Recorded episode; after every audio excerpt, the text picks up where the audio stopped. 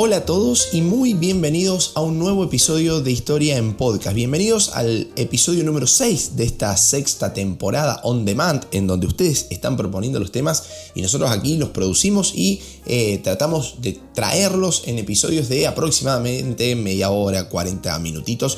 Eh, episodio sexto, como decía, o 96, episodio número 96 del total de la sumatoria de, episodios de, este proyecto de divulgación que se llama Historia en Podcast. Episodio más que especial porque con este terminamos esta trilogía, ¿sí? En donde empezamos allá con, con la guerra perdón, con la mm, gloriosa revolución en, Inglaterra, ¿sí? en 1688, pasamos después, recuperamos esos conceptos para traerlos a la guerra de la independencia en Estados Unidos y posteriormente, ahora con este episodio, el tercero de esta entrega, vamos a estar desarrollando justamente la guerra civil norteamericana o guerra de secesión. Puede, puede que sea un episodio un poquitito más largo de lo normal porque hay mucha, mucha temática, mucha tela por cortar aquí adentro. ¿sí? Igualmente, como siempre digo, tratamos de hacerlo de la manera más amena y entretenida posible para que ustedes en aproximadamente 40 minutitos se vayan con una noción general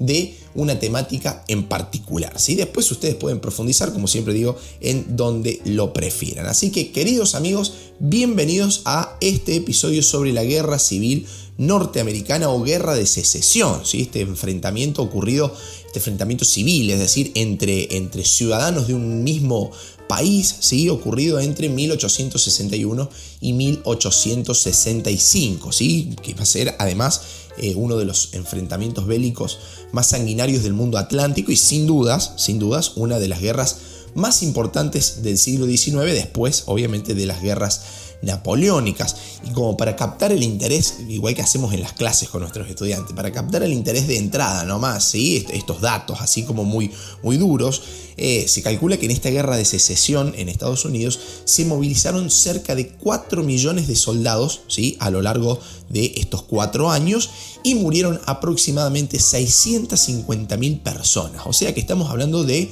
un conflicto de una magnitud realmente muy, pero muy, pero muy importante. Así que bueno, espero que sea de su agrado y téngame paciencia, paciencia digo, porque eh, vamos, vamos a profundizar en ciertas cositas para que le queden a todos ustedes que nos están escuchando eh, el proceso de la guerra civil realmente bien armadito y bien claro. Así que eh, allá vamos.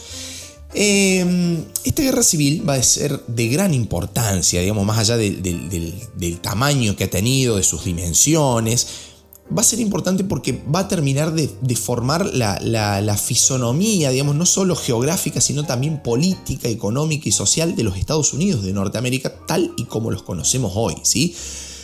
Pero siempre en la historia hay peros. Antes de iniciar de lleno con la guerra es necesario repasar una serie de aspectos que nos van a dar el contexto histórico del conflicto. Antes de llegar a 1861 y hay un par de cositas tirantes que son las que van a definir la, guerra posteriormente eh, y que es necesario traerlos a colación eh, a, a, este episodio. ¿sí? Empecemos. Nosotros dijimos en el episodio anterior que en el año 1787, ¿sí? Estados Unidos eh, había ya eh, sellado su unidad política e institucional con su famosa constitución del año 1787. Desde allí va a comenzar entonces un largo periodo de expansión eh, de los Estados Unidos sobre el vasto territorio continental. ¿no? Y para que ustedes se den una idea, durante ese tiempo en Europa, durante el tiempo en el que Estados Unidos comienza a expandirse sobre lo que actualmente es su territorio, en Europa van a tener lugar las guerras napoleónicas, la Revolución Francesa, por ejemplo, momento, eh, momento este en el que la economía local norteamericana va a experimentar un gran crecimiento. Y va a ser durante ese tiempo también cuando sus dos grandes regiones, el norte y el sur, pudieron desarrollar sus producciones, ¿sí? sus producciones locales, qué producían y fundamentalmente cómo lo producían. ¿sí? En el norte la industria va a tener eh, un acelerado incremento de su producción, mientras que en el sur eh, va a suceder lo mismo, pero con las plantaciones agrícolas, digamos. ¿sí? No, nos vamos, no vamos a estar eh, centrados en la industria, sino más bien en el mundo rural, en el mundo agrícola, basado principalmente en la explotación del algodón, del tabaco y de la caña de azúcar, fundamentalmente fundamentalmente con mano de obra esclava. Ya vamos a profundizar en ese tema. O sea que tenemos hasta el momento un norte industrialista, urbano, y tenemos un sur sumamente agrícola, rural y esclavista. ¿sí? Poco a poco, a esos 13 estados fundadores, de los cuales hablamos en el episodio anterior, esos 13 estados que fundaron eh, los Estados Unidos de Norteamérica, se le fueron sumando nuevos distritos, ¿sí? Y al mismo tiempo se le fueron comprando territorios a España, como el caso de la Florida, ¿sí? También a la Francia de Napoleón, en donde entra todo el territorio de, Luisiana, ¿sí? En donde se pagaron apenas 15 millones de dólares por 828 mil millas cuadradas. ¿sí? Eso le pagó Estados Unidos a la Francia de Napoleón por comprar todo el territorio de Luisiana que posteriormente se fue subdividiendo. ¿sí? Después, en 1812, cuando eh, los Estados Unidos expulsan de manera definitiva y total a los ingleses de sus territorios, los norteamericanos eh, van a seguir su expansión, sobre todo por el oeste, incentivados por la famosa doctrina Monroe, que va a ser esta doctrina atribuida al presidente James Monroe, pero que va a ser elaborada en realidad por John Quincy Adams en el año 1823, en donde se promulgó la famosa consigna de América para los americanos, rechazándose, rechazándose así perdón, la intervención de, eh, de cualquier potencia europea ¿sí? Eh, en el continente, dicen algunos, pero particularmente en Norteamérica y en los Estados Unidos. ¿sí? Pero no todo lo que brilla es oro, ¿verdad? ¿No? Entonces, eh, lo, contado de esta manera, así como se lo estoy relatando, parece una historia grandiosa de unidad. Y bueno, y en realidad está lejos de, ser de esa forma. ¿sí? Resulta que en su interior los Estados Unidos enfrentaban grandes, grandes diferencias entre sus dos regiones, el norte y el sur.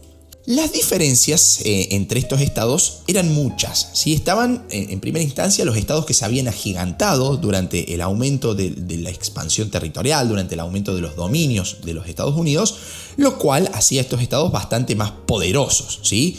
Y también existían divergencias políticas. ¿sí? Resulta que después de la emancipación, los estados del norte, ligados al desarrollo industrial, al comercio, que dijimos recién, demostraron estar a favor de la abolición de la esclavitud Mientras tanto, los estados del sur, donde habitaba el 95% de los afroamericanos en ese país, manifestaron su oposición a la medida de la abolición de la esclavitud, ya que ese sector de la población sostenía la producción agrícola, es decir, la producción de los estados del sur estaba basada constantemente y totalmente, vamos a decirlo, eh, por la mano de obra esclava. Entonces los tipos van a decir, acá no se, abole la esclavitud bajo ningún punto de vista. ¿no? Es más, el 95% de los afroamericanos estaban en el sur. En, los estados del sur de los Estados Unidos, ¿sí? bajo, obviamente, un sistema esclavista. Pero, ¿cómo era posible, ¿sí? ¿Cómo era posible que pasara esto, ¿sí? dos miradas diferentes en torno a la esclavitud, si ya había una constitución que ordenaba jurídicamente al país?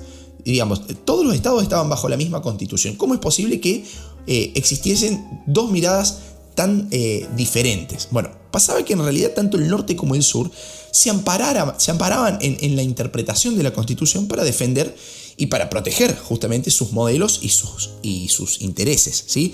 Los dos estaban en lo cierto jurídicamente. ¿no? Entonces la constitución ahí tendría que ser reformada para directamente volcarse a una u otra forma eh, eh, o amparar o no la cuestión de la esclavitud. ¿sí? Y a causa de esa división, de ese enfrentamiento, la presidencia de los Estados Unidos y el Congreso debieron mantener un equilibrio entre abolicionistas y esclavistas. Así, de esta manera, a medida que se fueron creando más estados, los representantes van a ir fragmentando el, territorio al fin de encontrar una paridad entre ambas fuerzas. ¿sí?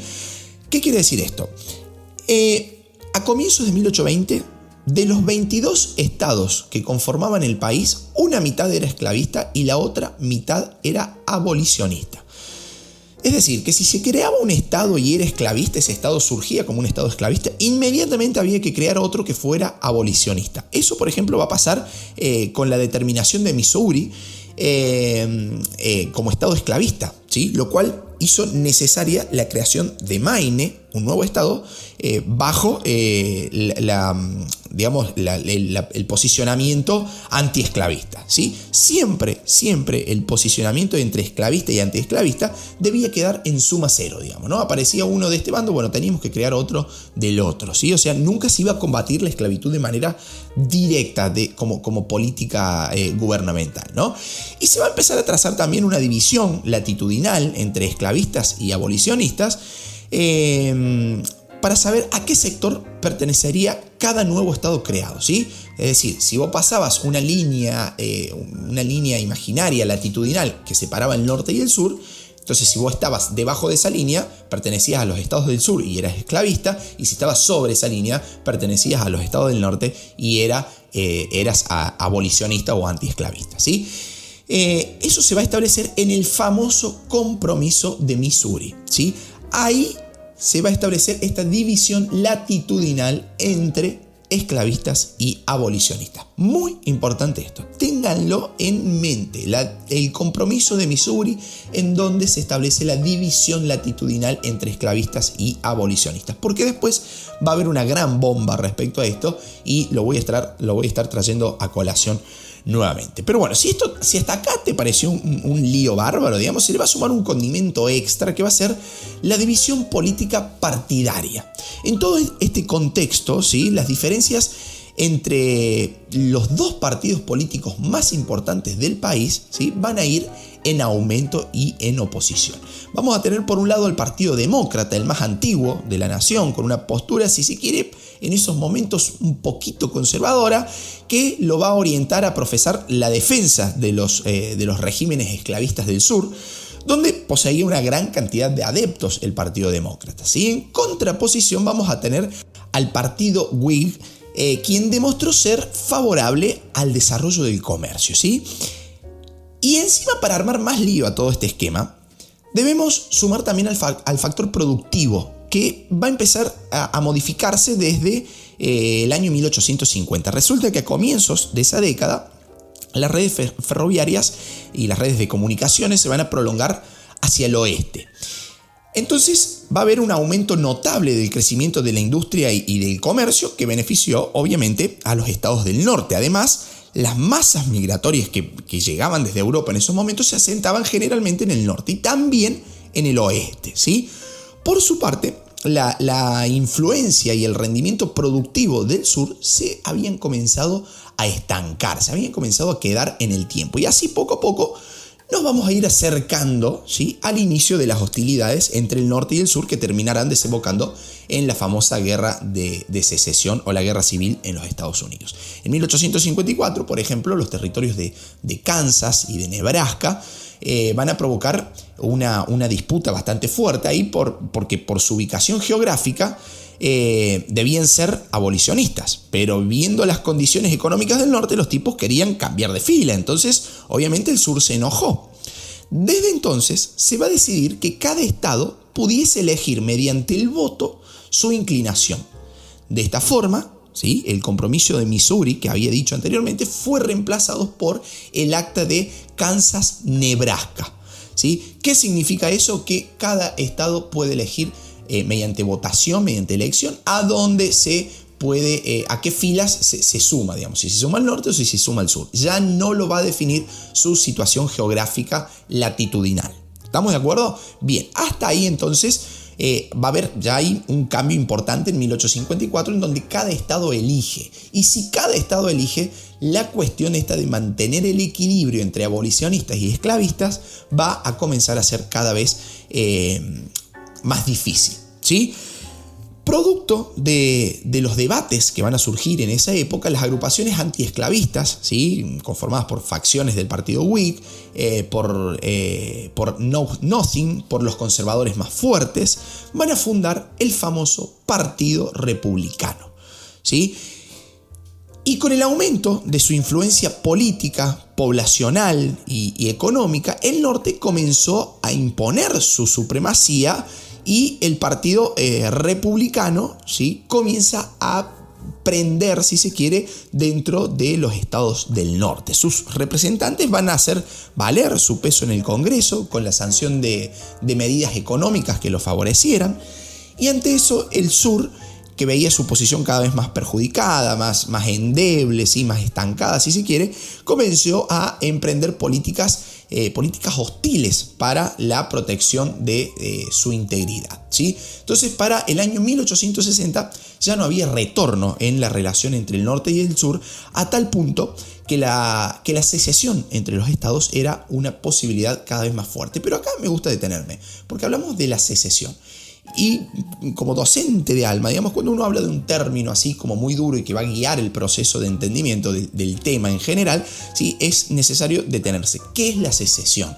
¿De qué hablamos cuando hablamos de guerra de secesión? La secesión, según los diccionarios, es una separación de una parte del pueblo, del territorio de un país, para formar un Estado independiente o para unirse a otro. Entonces estamos hablando, en este caso, de una guerra de división ¿sí? Estados Unidos se divide para pasar a ser casi, casi, ¿sí? quédense con el casi en la cabeza, dos países diferentes. En esa secesión vamos a tener a los estados del sur sumamente esclavistas y vamos a tener a los estados del norte abolicionistas, es decir, antiesclavistas, que están en contra de la esclavitud y la quieren terminar. Eso significa abolir, ¿sí?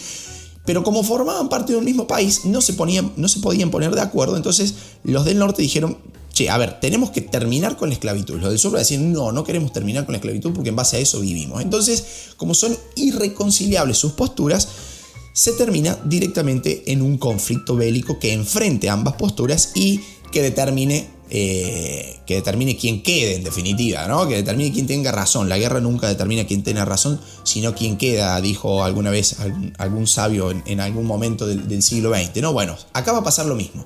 Este, la guerra de secesión, esta guerra de división, una guerra civil que va a enfrentar norteamericanos versus norteamericanos, ¿sí? va a terminar definiendo qué postura toma los Estados, toman los Estados Unidos eh, de, Norteamérica. ¿sí?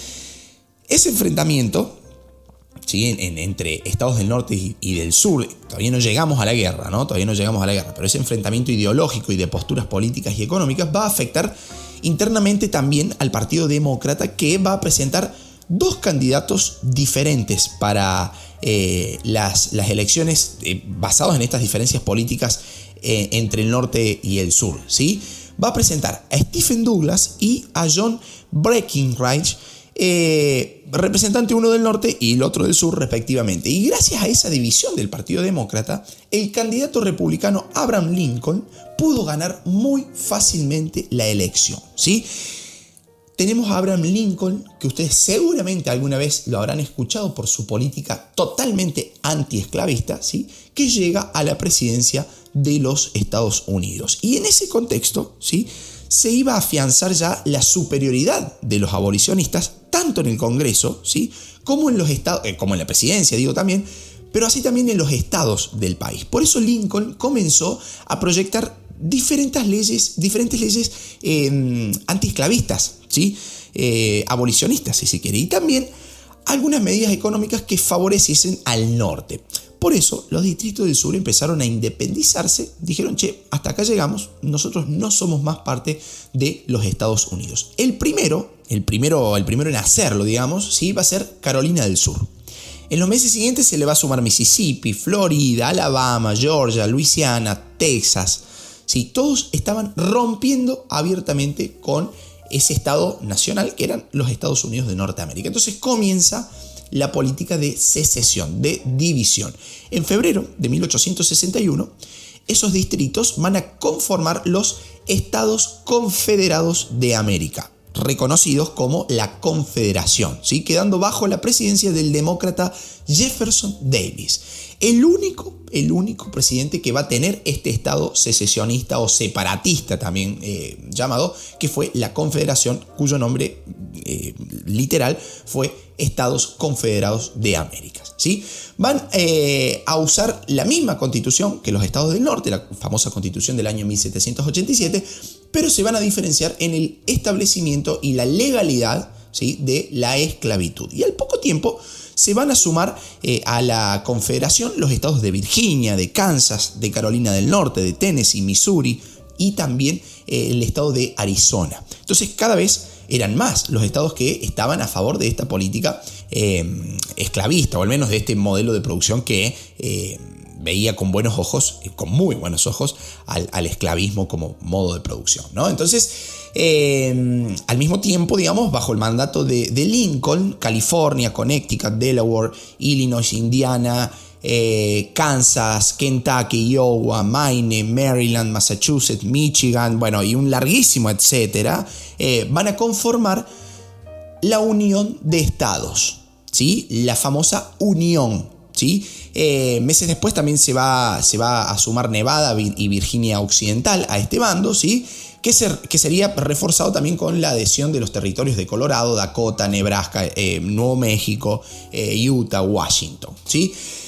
La unión entonces, por un lado, ¿sí? con los estados del norte y la confederación con los estados del sur. La guerra había empezado. Cada bando comenzó a preparar sus ejércitos para los enfrentamientos en los campos de batalla. Y de esa forma definir de manera, eh, de manera digamos, eh, ya de una vez y para siempre, qué modelo adaptarían estos estados, si se separaban o no, porque el norte en definitiva si el sur quería tener su, forma de producción abolicionista y se separaron, listo, fin de la cuestión, allá ellos, pero no, el sur tampoco quería perder esos estados eh, en cuanto a dimensión territorial y en cuanto a producción significaban. Entonces decían, che, a ver, no, no es la forma separarse, la forma es directamente abolir la esclavitud. Entonces no se podían poner de acuerdo. Faltaba solamente la, la gota para rebalsar el vaso, el pretexto, la excusa para el comienzo de las hostilidades. Y si hay algo fácil de encontrar en la historia de los Estados Unidos son los pretextos para iniciar una guerra. Resulta que en abril del año 1861 los confederados atacaron el fuerte Sumter, ubicado en Carolina del Norte. Ese hecho fue eh, aprovechado por Lincoln, quien lo usó como la justificación, eh, digamos, eh, la justificación por excelencia para iniciar las hostilidades. Guerra declarada, el lío ya estaba en marcha. Y en esos primeros momentos el presidente Lincoln va a demostrar ciertas actitudes dubitativas ¿sí? a la hora de, de encarar el conflicto. Esto además de, críticas internas, va a provocar la anexión de varios estados de la Unión a la Confederación, es decir, algunos estados que estaban en Unión van a pasar al bando contrario. Mientras tanto, en el sur se iba a organizar una multitudinaria leva, ¿sí? un reclutamiento masivo para engrosar las filas del ejército de la Confederación. Mientras tanto, el norte planificaba una guerra corta. ¿sí? Eh, eh, Lincoln pensó que la guerra duraría solamente unas pocas batallas, la subestimó quedando en evidencia así que en realidad no conocía lo que se estaba armando en el sur, el ejército que se estaba armando en los estados del sur. La Confederación planeaba una guerra prolongada, ¿sí? Eh, prolongada para que en el tiempo que durara pudieran tramitar el reconocimiento de su independencia frente a las grandes potencias europeas. Y entonces, mientras más extensa, más larga en el tiempo fuera la guerra para los eh, Estados Confederados, mejor para ellos. Mientras tanto, el norte proponía o pensaba una guerra eh, bastante corta. ¿sí? Rápidamente, el líder de las fuerzas de la Unión, ¿sí? de las fuerzas del norte, el general Winfield Scott, ideó una estrategia llamada Plan Anaconda. Se basaba en el bloqueo de las costas y de los puertos interiores de, la Confederación a fin de agotarlos económica y comercialmente. Ese bloqueo eh, naval iba a incluir también a los ríos Mississippi y al río eh, Missouri. ¿sí? Esa anaconda, para que ustedes se den una idea, háganse el mapa, figúrense en sus mentes el mapa de los Estados Unidos saliendo desde Washington, ¿sí? Una víbora grande que rodeaba toda la costa sur, ¿sí? Incluyendo los ríos Mississippi y Missouri. Bueno, era eh, una barrera comercial que le impedía a los puertos del sur comerciar libremente. Eso fue el plan Anaconda, que justamente por su forma de víbora, eh, partiendo de Washington y haciendo toda la, vuelta por el sur de los Estados Unidos, eh, se asemejaba a la forma de una víbora, de una anaconda, ¿no? Por eso em, Scott la llamó eh, de esta forma, ¿no? El plan Anaconda. Además, el presidente de la Unión, Abraham Lincoln, mandó una incursión militar hacia Richmond para dar un golpe a la capital enemiga. Richmond era la capital de los estados eh, confederados, ¿sí? de la confederación. ¿sí? Entonces quería dar un golpe a la capital enemiga. Ese movimiento fue desaconsejado por, por sus militares de confianza, Scott por ejemplo, aunque su advertencia eh, no fue tomada en cuenta por el presidente. Luego, en las luchas que se suscitaron después de este hecho, los bandos comenzaron a alternar victorias y derrotas sin que ninguno de los dos llegase a alcanzar resultados significativos, digamos. ¿no? Una de las primeras grandes batallas fue la primera batalla de Bull Run en julio del año 1861 en Virginia, en donde las tropas confederadas eh, encabezadas por el general Joseph Jackson, apodado Stonewall, ¿sí? muro de piedra, eh, porque gracias a su, acción, a su accionar en esa primera batalla eh, de Battle Run, y gracias también a su plan militar, se logró vencer a las fuerzas de la Unión. ¿sí? Pero este combate va a tener una, particular, una particularidad media extraña. Resulta que los uniformes de las tropas eran muy similares y eso terminó provocando una confusión, ¿sí? que terminó en una gran matanza, en una matanza generalizada, un todo contra todos, digamos, que, eh, bueno, hablaba a las claras de que en realidad eran ciudadanos de un mismo país que se estaban enfrentando entre sí, digamos, ¿no? Algo muy similar a lo que pasaba acá en Argentina, por ejemplo, con los primeros enfrentamientos entre los revolucionarios y los realistas, eh, que va a llevar, por ejemplo, a Manuel Belgrano a crear la escarapela, a crear nuestra bandera para distinguirnos en el campo de batalla, porque al comienzo peleábamos siempre bajo, bajo bandera española. Bueno, algo similar eh, sucede en esta primera batalla de la guerra de secesión en, en los Estados Unidos, ¿sí? Y al ver eh, en este caso que la contienda se presentó un toque más complicada de lo que se pensaba, Lincoln decidió, junto con el Congreso, que el objetivo de la guerra fuera, eh, ya, no fuera ganarla, digamos, de manera rápida, sino el mantenimiento de la integridad de los estados de la Unión. El miedo no es onzo, decimos, eh, decimos acá por estos lugares, entonces el tío decidió cambiar la táctica y decidió también cambiar el discurso. Es decir, ya no queremos ganarlo de manera rápida la guerra, sino preferimos no perder eh, lo que tenemos. ¿no? Hay un cambio muy importante ahí en el discurso y en la lógica de la guerra. En los meses siguientes, eh, las batallas en realidad no van a ser muy relevantes. A comienzos de, de 1862 la situación era favorable para la Unión, por un lado, el, bloqueo se mantenía sin problemas, este, este plan Anaconda, y eh, el norte pudo conservar el control sobre los estados eh, más problemáticos y que eran estratégicamente importantes, los estados de Delaware, de Kentucky, de Maryland y de Missouri. ¿sí? Entonces, eh, la Unión va a decir, bueno, en realidad no estamos perdiendo, esto es lo, beneficioso para nuestro, para nuestro objetivo, para nuestro fin, así que hasta el momento vamos bien, dijo el pollo y estaba por, por la puerta del horno, ¿no? Bueno, eh, con chistazo de por medio, aprovecho la, oportunidad para abrir un pequeño paréntesis, el chivito del, canal, ¿sí? En donde eh, les recuerdo que pueden unirse a nuestro Instagram, eh, Historia en Podcast, así nos encuentran, en donde estamos subiendo siempre información eh, importante, información en donde profundizamos los contenidos que vemos en el podcast y también datos curiosos de la historia.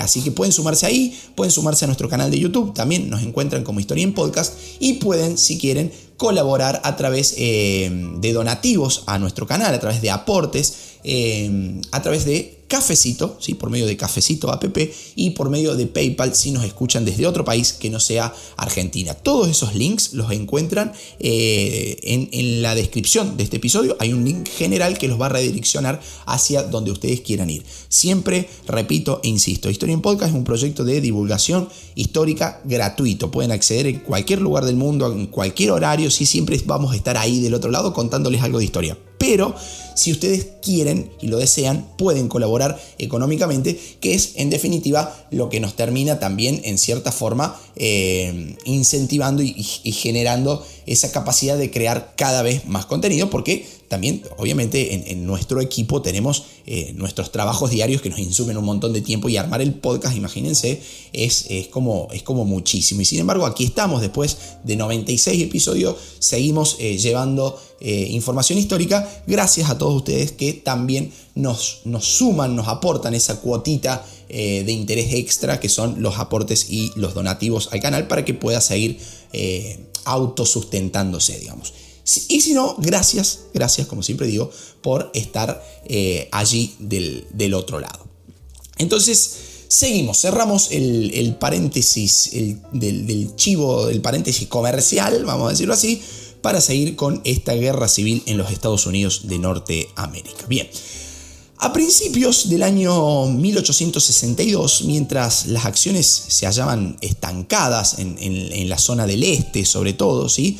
el oeste se va a convertir en el escenario bélico de la guerra. Ahí el ejército de la Unión, liderado por el general Ulises Grant, emprendió una exitosa campaña. En principio Grant logró conquistar los fuertes Henry y el fuerte Donelson. ¿sí? En marzo las victorias que, Grant había tenido se van a apoyar también con el triunfo logrado ante los confederados en Pea Ridge en la zona de Arkansas. Pero con el transcurrir de este año 1862 también van a comenzar a aparecer escenarios de lucha en la zona del este, en donde se encontraban las capitales de ambos países, Richmond y Washington.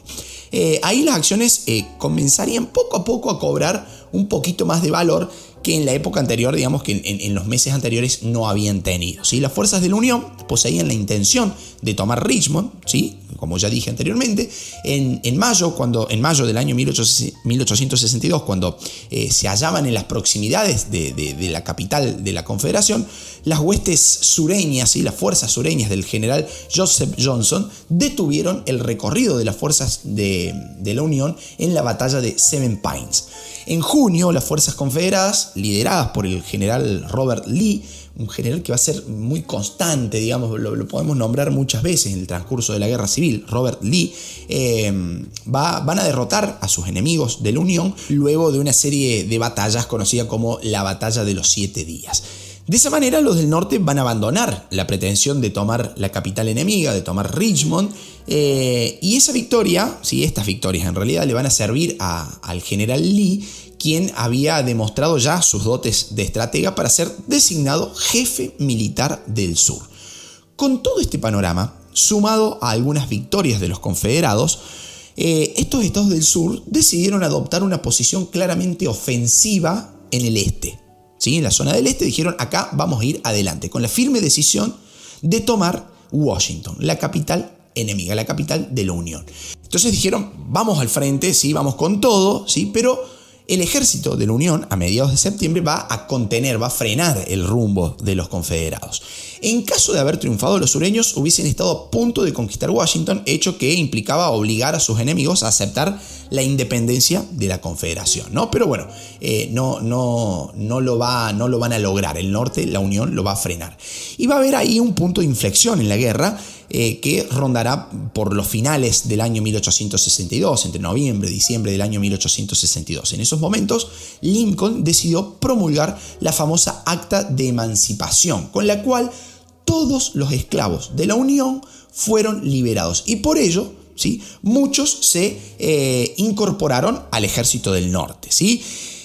Porque, a ver, existían, existían eh, esclavos en el norte, no es que no, eh, no, había ninguno, ¿no? Los escasos que existían, Lincoln dijo, bueno, acá en el norte no hay más, no hay más esclavos, directamente limpiamos, acta de emancipación. Esos esclavos se van a sumar al ejército del, del norte, ¿sí?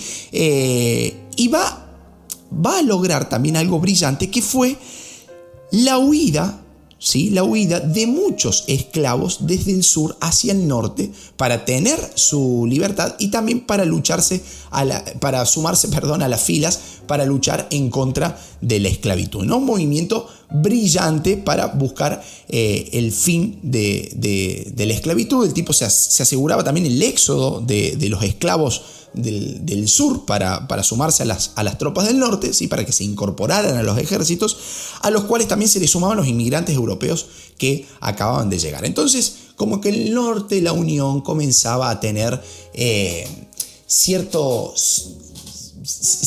importancia, cierto auge eh, y, cierto valor en la batalla, en el campo de batalla, que lograba inclinar la balanza eh, a su favor. El sur, ante esto, además del enojo, ¿sí? del enojo propio por la media, van a organizar nuevas levas, ¿sí? nuevos reclutamientos masivos eh, y forzosos, además, para incrementar la cantidad de soldados en sus filas. Y esto, sumado a la incapacidad de los europeos para, para comercializar con los estados del sur, va a hacer cambiar la perspectiva internacional del conflicto. Ante esto, las naciones europeas que eh, medianamente apoyaban a la Confederación porque les, servía su producción de, materias primas a bajo costo, pasan a apoyar abiertamente a la Unión, vuelcan su apoyo hacia la Unión debido a que... Eh, también van a comenzar a importar desde entonces grandes cantidades de manufacturas y de armamentos. ¿sí? El norte va a estar necesitado de manufacturas y armamentos. Entonces, ¿a dónde va a ir a buscar? A Europa. Europa,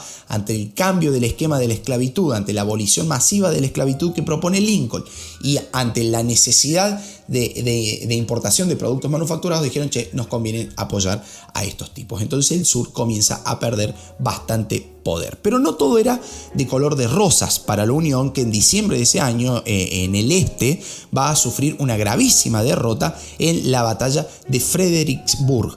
En, la zona de Virginia, ¿sí? Ahí va, a tener, va a ser una batalla eh, realmente costosísima para el norte, eh, con una derrota que parecía, el panorama mm, parecía que podían eh, estar frente a la pérdida masiva de la zona del este, digamos, ¿no? Bueno, pero eh, encima, para colmo de males, en abril del año 1863 nuevamente van a ser derrotados eh, los, los, ejércitos de la Unión en la batalla de Chancellorsville en Virginia, ¿sí?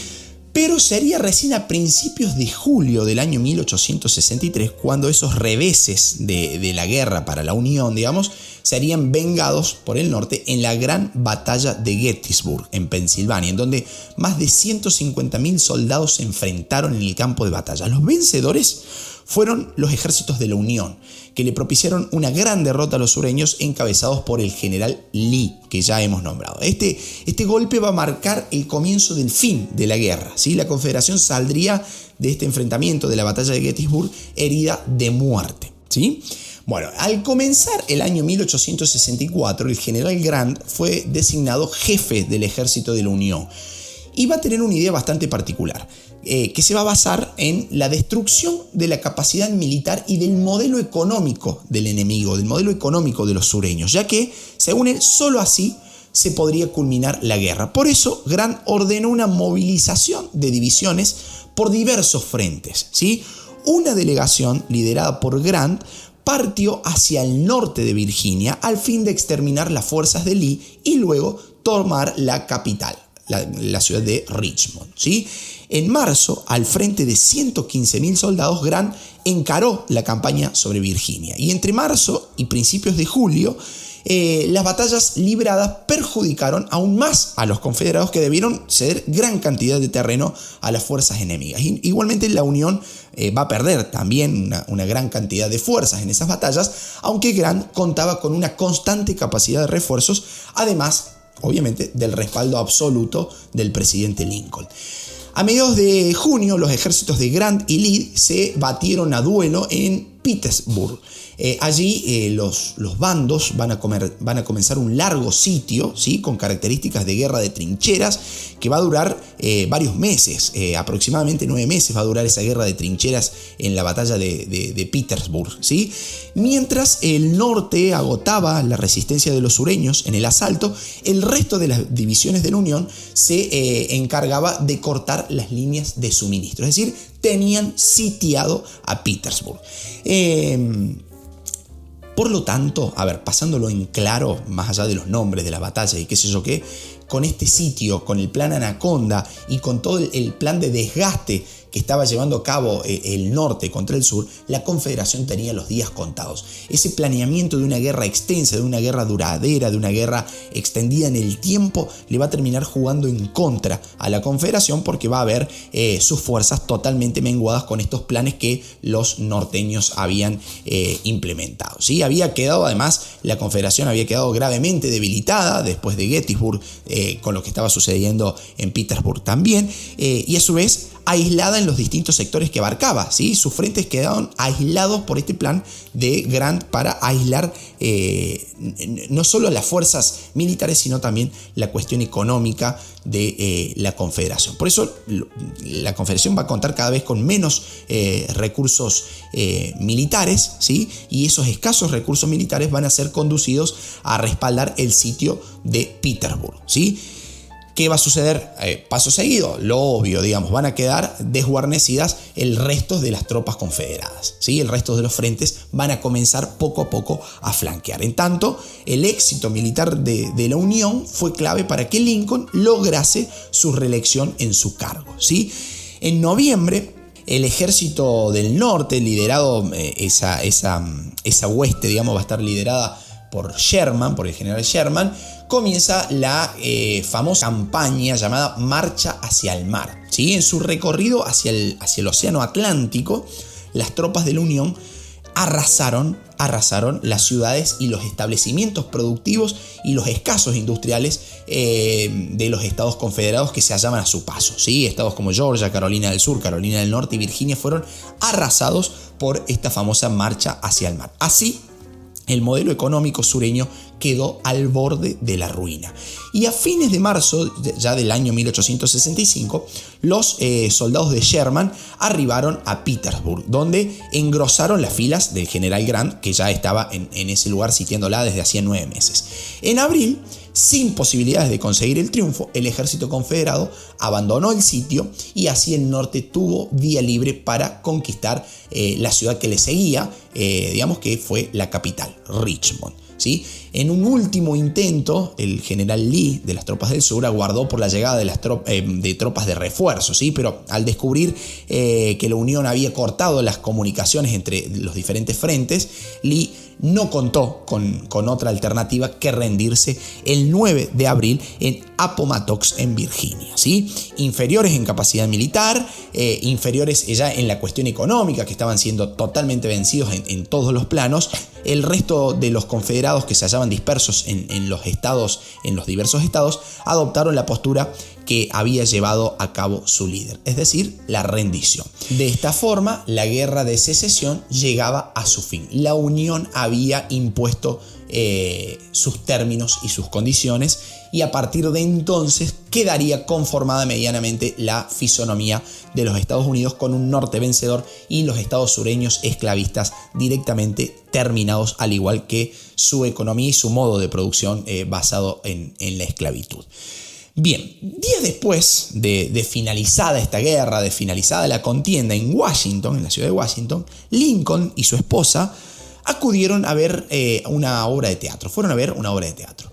Una vez ubicado en el palco, ¿sí? en el palco presidencial, el actor John Booth, eh, partidario de la Confederación, mató a Lincoln de un disparo. ¿sí? Entonces eh, el presidente se, convierte en víctima también de un asesinato armado pensado en el contexto de esta guerra que había catapultado al norte como gran vencedor. ¿sí? Además, en cuestión de meses, los integrantes de, esta conspiración contra el mandatario fueron aprisionados y fueron también ejecutados, ejecutados digo, por medio de una sentencia eh, judicial. Entonces, fíjense, una contienda que termina llevando a la muerte incluso al, próximo, al, propio presidente, ¿no? En los siguientes años, bajo las presidencias de los republicanos Andrew Johnson y Ulysses Grant, eh, los Estados Unidos, nuevamente en conjunto, emprendieron la reconstrucción del país, caracterizada por eh, la implementación de políticas federales. Y para eso los gobiernos van a promulgar una serie de, eh, una serie de legislaciones que garantizaban las libertades individuales de los ciudadanos, tales como la, la ratificación de la abolición de la esclavitud y también la ampliación del acceso al sufragio.